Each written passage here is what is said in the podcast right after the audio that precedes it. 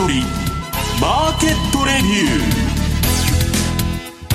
ー。こんにちは石原潤です。リスナーの皆さんこんにちは。大里清です。ここからの時間は楽天証券プレゼンツ先取りマーケットレビューお届けしていきます。パーソナリティです。改めまして現役ファンドマネージャー石原潤さんです、はい、こんにちは。石原潤です。よろしくお願いします。よろしくお願いいたします、はい、さあ石原さん、えっと、はい、銀行の破綻というニュースがありまして、うん、ちょっと不意打ち気味に来ましたね。あの私もね楽天証券さんの東芝のレポートにえー、スタートアップのねベンチャーがまあ大量にまあ倒産するような記事が出てたんで、うん、それを紹介した翌日に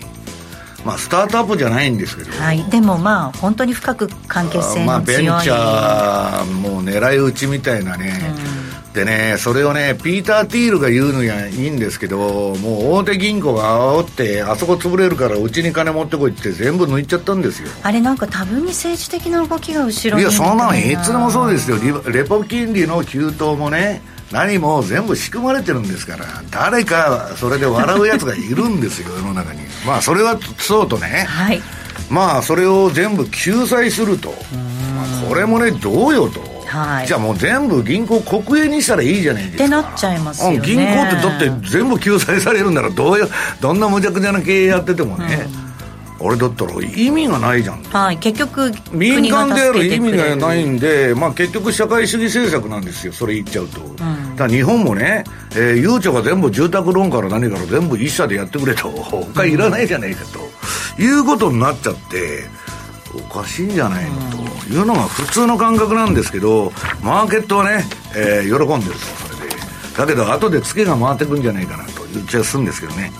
えそして今週のゲストをご紹介します楽天証券 FX アナリスト荒地潤さんです。お願いいたします。よろしくお願いします。ドル円リスクオフ進みましたがとはいえ下げ止まった感じもありますかね。どうなんでしょうか。そうですね。パニックは一瞬で、うん、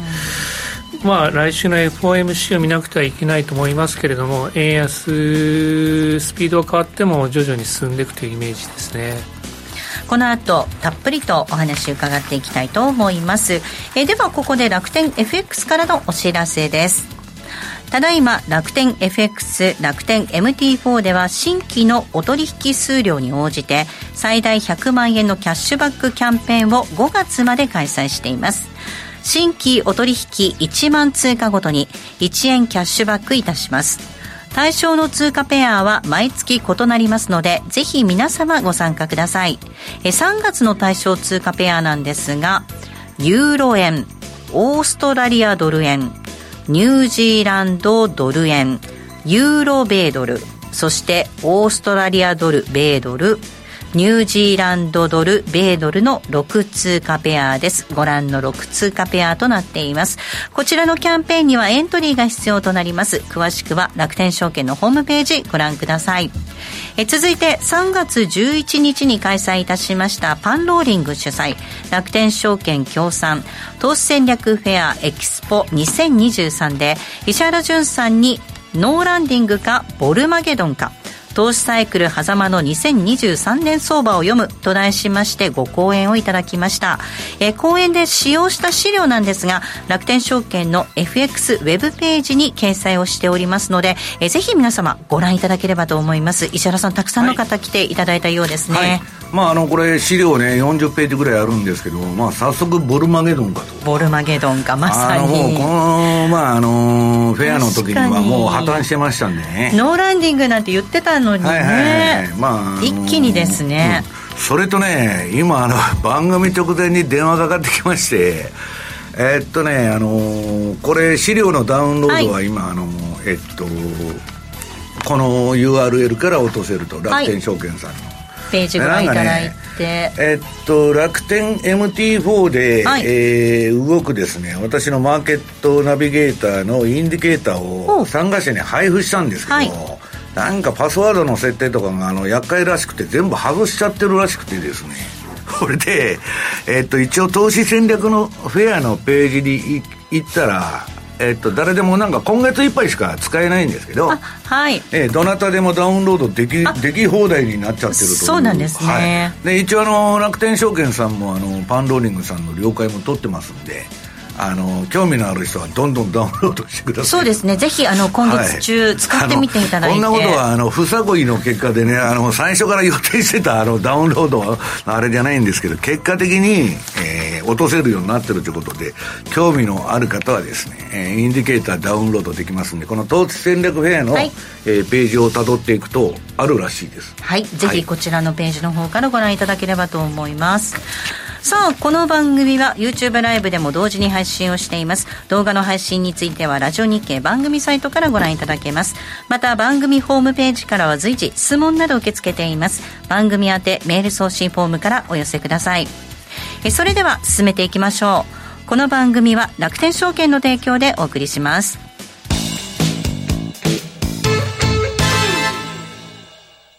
まずは無料で取引体験。楽天 FX のデモ取引を利用してみよう。FX に興味はあるけれど、いきなり実際のお金で取引するのはちょっと、となかなか第一歩が踏み出せないという方は、まずは楽天証券の提供する楽天 FX のデモ取引を利用してみませんか？メールアドレスとニックネームのみの簡単登録で、実際の取引と同じ環境、同じ取引ツールで FX 取引が体験できます。口座開設やデモ取引にかかる費用、取引ツールのご利用はもちろんすべて無料。詳しくは楽天 FX デモ取引で検索。楽天証券の各取扱商品等に投資いただく際は、所定の手数料や諸経費等をご負担いただく場合があります。また、各取扱商品等は価格の変動等によって損失が生じる恐れがあります。投資にかかる手数料等及びリスクについては、楽天証券ウェブサイトの投資にかかる手数料等及びリスクページや、契約締結前交付書面等をよくお読みになり、内容について十分にご理解ください。金融商品取引業者関東財務局長、金賞第195号、楽天証券株式会社。ウィークリーマーケットレビュー。さあ、先ほど、えー、資料とインディケーターを、えー、ダウンロードできますよというご案内しましたら、チャットのところに、えー、ありがたいというふうにメッセージ入ってきました。あはい、ありがとうございます。まあ、一応あの、今月いっぱいなんですけども、ぜひね、えー、皆さん見ていただいて、ほいでもう、週足と日足をね、特に見ていただいて、まあ私、あのー、セミナーでもね、まあ私らみたいにプロでドタバタやってる人ばっかりでないんで、まあ、タイドル相場は週足でやるのが面白いみたいな話をね、えー、してたんですけど、まあ、あの、ぜひダウンロードしてください。はい。はい、楽天 MT4 で使えるインディケーターになります。ぜひダウンロードしていただければと思います。さあ、では、ここからは楽天証券 FX アナリスト、荒地淳さんにお話を伺います。さあ、荒地さん、えー、個人投資家の方はどんなふうに今の相場をご覧になってるんでしょうね？はい、あの楽天証券、毎月個人投資家の方々にアンケートしているんですが、まあ、そのアンケートによると、個人投資家、アンケートに回答していただいた方の7割は、もう今月は円安というふうに見てるんですね。まあ、これはあの、まあ、そういう軌道にね、あの銀行の破綻まで割と、まあ、あったんだけど、今、なんかわけがわからなくなってきて。そうですね、これはまあ、はい、そうです。だけど、まあ、この時点で、アンケートの時点では、まあ、なんとなくわかる気がする。はい。はい。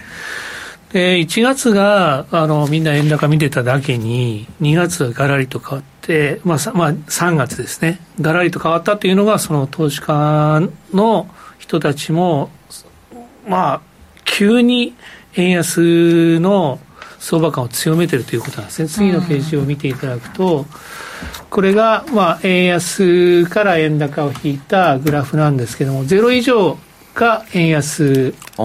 なんですね。で、去年の年末までは円高の見通しっていうのはすごい強まってたんですけども、今年に入って、特に雇用統計とか CPI が強いということでぐーっと結局日銀がしばらく動かないんで、ね、アメリカの事情ですよね。はい、そうですね。で、他の通貨もそうなんですけれども、次のページお願いします。え、ユーロ円もですね、えー、同じように、まあ、円安ということなんですね。ユーロ高というよりはね。うん、もう3月はユーロ高でしょうと。で、次のページ。まあ、5ドル円も同じように、7割が5ドル高、円安を見ているということで、まあ、ドル円、クロス円、全部円安っていうのが今の相場のイメージです。で、ドル円の方のチャートをちょっと見てみたいんですけども、はい、このですね、この緑の色の線がチャートの方向を示しているんですが、うん、これ何かというとですね、実はあの、iSpeedFX という楽天証券のチャートの形状っていうのをたまたま見つけましてですね、チャートの形状。チャートの形状という、はい、あの、スマホでしか見れないんですけども。はいはい、あスマホでしか見れない。スマホで見れない。今のそのチャートがどういう傾向にあるのかっていうのを分かりやすくね、示してくれてるんですよ、ね。なんか回帰線みたいなもんなんですかね、いわゆる。いや、あの、どちらかというとですね、うん、あの、チャートをこう見るのが苦手な方とか始めたばかりの人が、この1時間足、このチャートはどういう方向を示しているのかっていうのをパッと分かるような感じの、まあ、ガイドみたいな感じ。なん。ですね。で、えー、今朝のチャートの形状によるとですね、うん、1時間足はですね、えー、ドル円、まあ、下げ渋ると。下げ渋る。つまり、下がっているように見えるんですけども、うん、チャートの形状から言うとですね、うん、は、あの、まだ底値、これからも大きく下がるというよりは、うん、この辺のところで少し、こう、底値を探しているようなのが、1時間足の形状ですよというふうに伝えてるんですね。で、次のページは、これ、冷やし、冷やしページで見るとですね、同じようにこれも下げ渋っていると。だから、この冷やしベースでいうと、まだダウントレンドには入っていない感じ、ね、この嵐さん、この緑の線が自動的に出てくるんですか？そうです。はい。緑の線があの出てくるあのスマホでは白い線なんですけども、うん、はい、なるほど、なるほど。こういう形になってますよっていう矢印が出てくるんですね。で、次のページ、これがですね、まあ、先週の冷やしのチャートの形状は下げ止まったというふうになっていたんですが、今日のやつはまあ下げ、渋るということで、週末のあの事件を、で少し、あの、まあ、下げ止まったということではないけども、今ちょっと、まあ、さただ、その大きく下げるってことじゃなくて、下げ渋る状態ですよと。いうのがチャートの形状。これ、この後上がったり下がったりするとね、あのー、引かれてた線も変わっちゃうんです。そうです、そうです。ああ、なるほど、なるほど、はい、例えば次の週足なんですけども、週足で見ると、こういうような形状になっていて、週足ではドル円、そろそろ天井感が出てきたと。上がり方これでもあの、上がってて、ドカーンと下がってるけど、そこでは下に行ってないんだ。まだ上向いてるそうなんですね。これを見ると、このチャートの形状からすると、あの下がったというよりは、上がり方が鈍ったという、うん、まあまあまあ、大きな流れで見ると、ね、まだ上げ相場の範疇にあると、はい、なるほど。もちろん詳しくあのチャートを分析する方にとってみると、ちょっと、まあ、これは甘いというかもしれないですけども、パッと見て、1秒で、あのまあまあ、なんとなく分かるよね、あのあ、うん、どっちの方向なのかって分かるには、すごくいい便利なのかなと。その時の相場付きっていうのが、そうですね、団体のイメージがつかめるかなと、はい、あのよくチャートソフトにジグザグっていうのがついてて、あのまあ、こういう線をね、あの引っ張ってくれるんだけど、ただ、それもね、値動きが変わると、今までの線の形が変わっちゃってあの、結構あれなんだけど、なるほどね。あ、そんなん出るんですか？はい。へえ。で、スマホだけしか出ないの、これは？そうです。あの、ウェブというか、あの、ダウンロードしたには入っていないんですね。スマホの iSpeedFX には、この機能があって、とても、これはドル円だけじゃなくて、どの通貨もあるので、なるほど。はいはい。で、1分足から、週、月まであるんですかね。うん、見ることができます。はい、じゃあ次お願いします。はい、続いてです。でですね、まあ、タイムゾーンボラティリティということで、このこ今年に入ってですね、うん、とえーと、ドル円を見るとですね、今年1時間ベースで一番動いたのが2円の45銭なんですね。1, 1時間の間1時間の間ですね。はい、はいはい、でそれであの、まあ、左側のチャートなんですけれどもそのこれはまあ、毎月、毎時間、一番動いた、えー、ポイントをこう取っていったあのチャートなんですけども、これでやっぱり分かるのはですね、うん、ドル円っていうのはやっぱり需給、1日の間も需給があって、やっぱり傾向とすると、10時から12時の間、これは動かないね、中根の後は動かない、はい、うん、これもうあとは6時とかその後も1回お休みになると。6時に休みですか？えー、そうですね。6時からまあドル円はちょっとボリュームが下がってくるのは6時からこう指標発表までの9時の間っていうのは。まあ、あのみんなあの夕飯食べてると。そうなんです。ですけれども。晩ご飯タイムです。だから、まあ、この時間っていうのは、どちらかというと、もう、一生懸命トレードするっていうよりは、指標に備えて、ちょっと準備をしたらいいっていうのがドル円の時間なんですよね。これ、荒津さん、緑色と青は、ごめんなさい、ななんですか？青がマックスで、緑色が平均なんですね。なるほど、はい、失礼しました。で右側のアベレージの方はですね、はい、これはですね今年あの1月からずっとデータを取るとですね、1時間の平均っていうのはドル円80銭置いてるんです、うん、大体。80銭 ?80 銭、平均すると。もっと動いてる時もあるんですけども。はい、時間によっては。はい。まあ、時間は結構動いてるってことでしょ？だって昔ねよく動いてた本当の昔の為替相場って1日1円って言われてたじゃないですか、はい、今80銭ある80銭あるんですまあ1月はちょっと動いてた部分もありますしあの急に例えば2円の40銭とか動いた時もあるんで、それを鳴らすと、単に鳴らすと80銭ということなんで。ああ、なるほど、鳴らすとね。うん、まあ、ということは、1時間ベースでトレードする人っていうのは、マックス、ね、大体最大80銭ぐらいの,、あの損を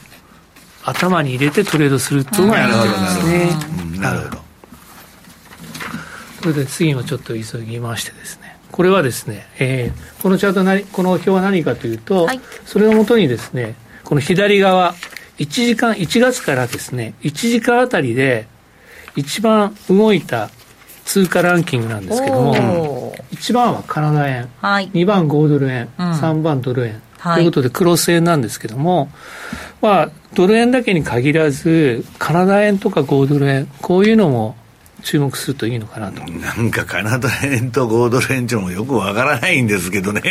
まあ、エネルギー動いてるのかね。エネルギーかもしれないですね。そうでもエネルギーで言ったら、まあ、中国関連でねそういうのがあれだっつうんだけど商品市況自体は全然にぎわってませんからね。ああそうですねカナダはこの間、いち早く利上げストップしましたよね、はい、でそれで結構急落したりとかっていうのもあって、動きは大きかったかも、その前は上がってたんですけどね、うん、いやだけど、北米通貨は強かったんだよ、メキシコもカナダもそうそう、その前。は、うん、その前は、うん、ドル円も今やあの高金利通貨になっちゃいましそうなんですよね、スワップ狙いの人が嵐さん、ドル円本当、多いっちゅう話で。とね。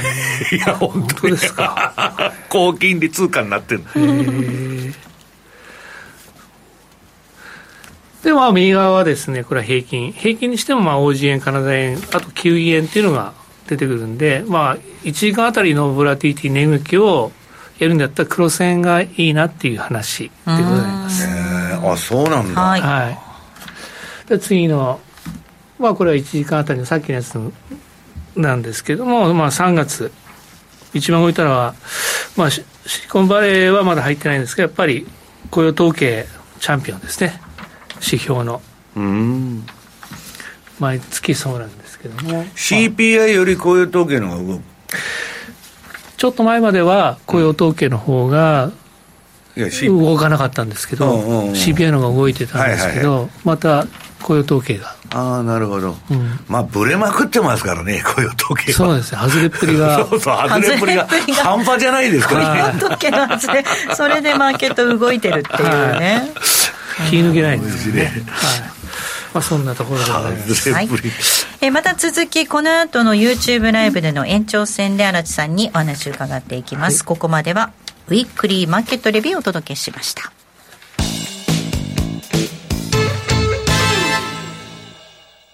まずは無料で取引体験。楽天 FX のデモ取引を利用してみよう。FX に興味はあるけれど、いきなり実際のお金で取引するのはちょっと、と、なかなか第一歩が踏み出せないという方は、まずは楽天証券の提供する楽天 FX のデモ取引を利用してみませんか？メールアドレスとニックネームのみの簡単登録で、実際の取引と同じ環境、同じ取引ツールで、FX 取引が体験できます。口座開設やデモ取引にかかる費用、取引ツールのご利用は、もちろんすべて無料。詳しくは楽天 FX デモ取引で検索。楽天証券の各取扱商品等に投資いただく際は、所定の手数料や諸経費等をご負担いただく場合があります。また、各取扱商品等は価格の変動等によって損失が生じる恐れがあります。投資にかかる手数料等及びリスクについては、楽天証券ウェブサイトの投資にかかる手数料等及びリスクページや、契約締結前交付書面等をよくお読みになり、内容について十分にご理解ください。金融商品取引業者関東財務局長金賞第195号楽天証券株式会社石原淳の相場の肝さあ、ここからは石原淳さんにこれからの相場の肝についてお話を伺います。昨日も何もわけがわからないようになってきたというのが本当のところでね、まあ、この影響はね、どうせしょうもない小さい銀行が潰れとるだけだから関係ないと。要するにリーマンショックみたいな金融システム不安じゃない。まあ、あの、どっちか言ったら昔やったあの、セービングローンのあれに近いみたいなね。まあいろいろあるんだけど、そんなこと言ったって、リーマンショックだって最初ベアスタンズのね、問題からね、小さい問題、あんなもんね、えー、全然、あの、びくともしないと言ってて、その半年後に流れを打って相場下げたんだから、まあわからんと。ただね、えっと、その一つ言えることは、えっと、1ページ。まあもう宴は終わったなっていう感じはするんですよね。もうあの、昨日メタがまた追加で1万人のえー、なんだ、リストラが発表しましたけど、はい、えー、っとね、1ページ。これね、恐ろしい記事で、ベンチャーキャピタルの詳しい連中が全部これ発言したり、レポート出したりしてるんだけど、えー、っとね、ベンチャーキャピタルファンドが2023年にスタートアップが絶大量絶滅すると。うん、ね。で、大手ベンチャーキャピタルは2008年の世界的な財政破綻に比べれば、アーリーステージ及びミッドステージ、ミッドステージの新興企業の大量絶滅イベントを予測していると。うん、まあ、あの、リーマンショックみたいなのは、まあ、起こらんけど、まあ、あの、ちょっとね、もうゼロ金利で、えー、誰もがね、イージーマネーで遊んでて、まあ、めちゃくちゃやっとったわけですよ。あの、どんな企業にも、えー、金出してくれたみんなが。ね。今やそれがね、借り換えしあのしたいんですけど、ちょっと高い金利払いとか、もうダメだとか、そりゃそうですよね、あの、大手のね、ビッグテックが大量リストラやっとる時代ですから、まあ、なかなかその資資金繰りが大変になってきたと。で、まあこれ恐ろしいの、このなんだ、グローベストっていう会社によるとね、アーリーステージ、まあこれから IPO やるとか、まあ比較的年限が浅いベンチャーは、えー、っと、その81%が2023年中に破綻するだろうと。まあ、ベンチャーで大体そんなもんなんだけど、半分は潰れると思っといてね。いいんだけど、それにしてもすごいなと。で、これをね、私は、えっと、2ページ目。先週の木曜日のトーシルのレポートに書いたんですよ。あ、これか。したら、その翌日、例のベンチャーのシリコンバレー銀行がえー、パンクしたと24時間で取り付け騒ぎでね、一気に行っちゃったと、うん、まあいう話でね、で、まあ、その隣が、あの、えー、っと、なんだっけ、ベンチャーの帝王みたいな、ピーター・テイロですよ。イーロン・マスクと並ぶ、まあ、ペーパルマフィアですよね。これがもう危ないという話で。共和党ですね。そう。だから、えー、っと、もう民主党の資金源なんですよ、ハイテク企業っていうのは。ね。えっと、シリコンバレーとウォール街。こっから献金もらって政治やっとんのがアメリカの民主党ですから、ざまあ見ろと。いうのがピーター・ティールのね、あれなんだけど、まあ要するにですね、えー、バイデンはですね、えー、なんだっけ、わけのわからん演説出てきて、はい、私も聞いてて余計に不安になっちゃったんだけど、国民を安心させるために演説するっつって、で、記者がね、荒さん質問してんだけど、聞いてるのか聞いてないのか知らないけど、無視して終わっとるというね。やばいですね。まあ、やばいですね、本当 まあ、それはともかくとして、えー、その、まあ、こまあ、結果ですね、結果というか、3ページ。まあ、要するに、えー、このシリコンバレー銀行がですね、えー、SVB ファイナンシャルですね、親会社は。はい、